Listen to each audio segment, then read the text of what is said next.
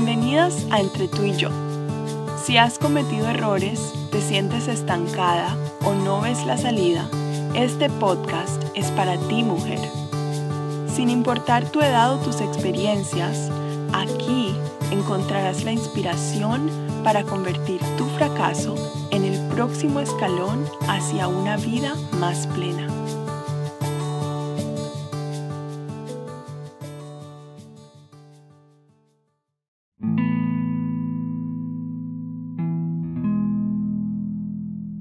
Hola, aquí estoy nuevamente para hablarte de un tema que, que como todos los temas que yo te comparta por este medio, eh, son temas que, que yo los he vivido, los he procesado, son vida en mí, mi pelea con Dios. Podemos tener la honestidad de reconocer que hemos estado bravos con Dios o, o hemos vivido un estilo de cristianismo donde nos enseñaron que yo tengo que ser muy reverente con Dios y que no le puedo reclamar nada. Déjame contarte mi experiencia. Estuve por muchos años relacionándome con Dios, pero realmente yo no lo conocía. Y una vez, a través de, muchas doctrinas que me enseñaron esto de, no tener derecho, de no ser irreverente con Dios. Una vez algo me retó, algo que yo escuché me retó. Y, y yo fui y me encerré en mi habitación y dije, ¿sabes qué? Yo quiero tener una relación genuina contigo pero ya no quiero ser más una hipócrita, porque yo estoy brava contigo, tengo resentimiento contra ti y usé términos quizá indebidos, irrespetuosos, y me le enfrenté a ese Dios, porque hasta ese día yo no podía sentirme su hija porque hay una comparación que me gusta mucho y es que mi relación con Dios se parece a una relación de pareja en el aspecto de que si tu pareja te hace cosas que a ti no te agradan, te hiere, te traiciona, te ofende, y tú nunca le dices nada, tú nunca le expresas a tu pareja lo mal que te hizo sentir, ¿qué va pasando ahí? A ver, vas acumulando, y no solamente a tu pareja, una relación de amistad, una relación de madre e hija o, hija, eh, etcétera, etcétera. Vas acumulando, vas acumulando, vas acumulando resentimiento.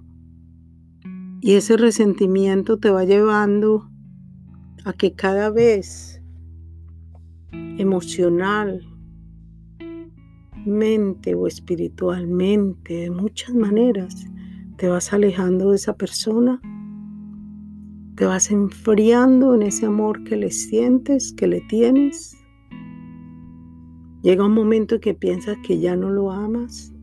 Y esto se debe a que ese resentimiento que tú has ido guardando en tu corazón te está convirtiendo en una persona fría, te está convirtiendo en una persona que cada vez crees menos en los demás. ¿Por qué pongo este ejemplo? Porque asimismo pasa en nuestra relación con Dios, con Dios, con nuestro Creador. Dios es mi amigo, Dios es mi Padre. En el caso mío que por muchas largas etapas de mi vida he estado sola sin, sin una pareja al lado, te puedo decir que, que Dios ha sido todo para mí. Mi esposo, mi compañero, ha sido mi, ha sido esa vocecita que me arrulla en la noche para dormirme, ha sido esa fuente de paz, esa fuente de vida, ha sido mi proveedor en todos los aspectos. Él me ha provisto de todo lo que yo he necesitado. Y ese Dios con el cual yo creé una relación en la cual habían resentimientos guardados, ese Dios no significaba nada para mí. Y yo daba la apariencia de que Él era todo para mí. Y mentira. Hasta que llegó ese día en que yo decidí, como decimos por ahí, es un dicho callejero. Le saqué los trapos al sol. ¿Qué hice? Le dije todo lo que sentía que me ofendía de él. Fui irreverente. Mira, mujer, de nada serviría que yo haga estas grabaciones si yo voy a ser una hipócrita contigo y yo voy a tratar de, disfrazar y de, y de mostrar una imagen de algo que yo no soy o que yo no fui. Por eso yo hablo con tanta libertad de lo que yo fui, porque no me importa. A mí no me importa si tú me juzgas, si tú piensas que, que cómo se me ocurre a mí hablar públicamente de esta manera.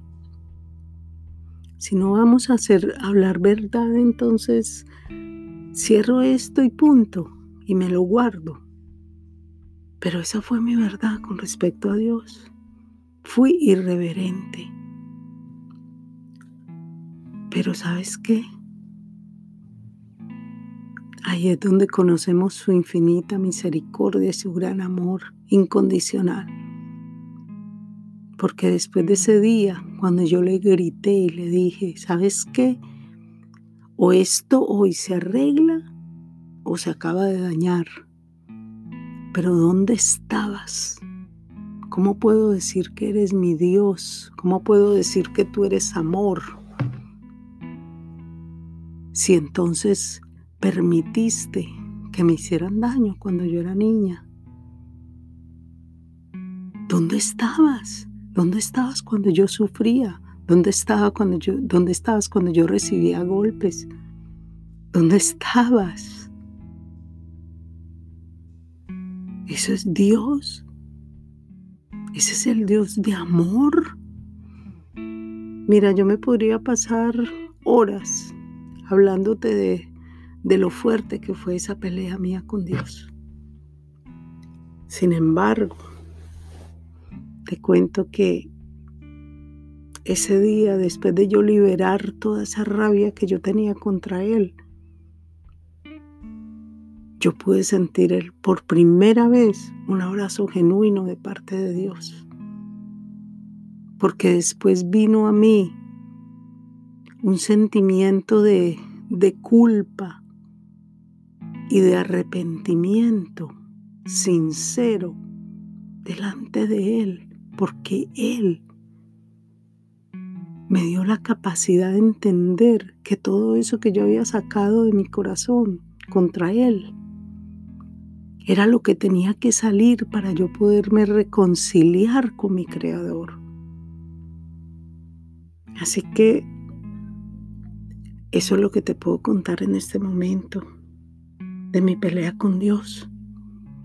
A partir de ahí yo comencé a conocer un Dios de amor, un Dios de misericordia y comencé a vivir una relación con Él donde ya yo no me guardaba nada. Nada, yo no me guardaba secretos, yo no me guardaba... Comencé a conocer su... O sea, realmente quién es Él. Entonces yo ya no tenía miedo. Si yo fallaba, como fallamos todos los días, yo simplemente iba a Él, me arrepentía y seguía para adelante en mi relación con Él, creciendo, conociéndolo, solucionando conflictos. Porque tenemos un gran problema, la mayoría de los seres humanos, con la injusticia.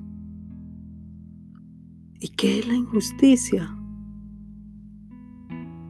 La injusticia sencillamente va dirigida a Dios, que fue el que creó este universo.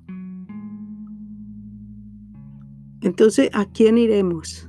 Mira, si tus padres te hicieron daño, créeme que por encima de tus padres hay un creador que fue el que soberanamente escogió sus padres para ti. Él lo permitió. Entonces, ¿a quién vamos? ¿A nuestros padres? Sí, tenemos que ir a nuestros padres para perdonar el daño que nos hayan hecho, pero, pero tenemos que ir a ese creador y solucionar ese conflicto que nos causa esa división y que no nos deja acercarnos a Él como un Dios bueno, como un Padre bueno. Así que solucionar la pelea con Dios mm, tiene mucho que ver con el avance en nuestra vida cristiana. Yo no me puedo quedar estancada en eso, porque si no todo lo que tiene que fluir de parte de Él no va a fluir nunca. Así que yo te animo, mujer. Examina tu corazón. Examina tu corazón, coge lápiz y papel. Destina una, una agenda, una libretita donde tú puedas apuntar, donde tú puedas hacer listados de todos esos sentimientos negativos que tú tienes a diario en tu corazón hacia Dios. Hazlo, vale la pena. Y después con cada una de esas cosas que apuntas, le vas a decir a Él, muéstrame, muéstrame por qué siento esto hacia ti. Y háblale, Háblale, no tengas miedo. Enójate, pero, pero soluciona el conflicto. Romanos 9:20 dice, ¿quién eres tú, hombre, que le contestas a Dios? ¿Dirá acaso el objeto modelado al que lo modela, ¿por qué me hiciste así?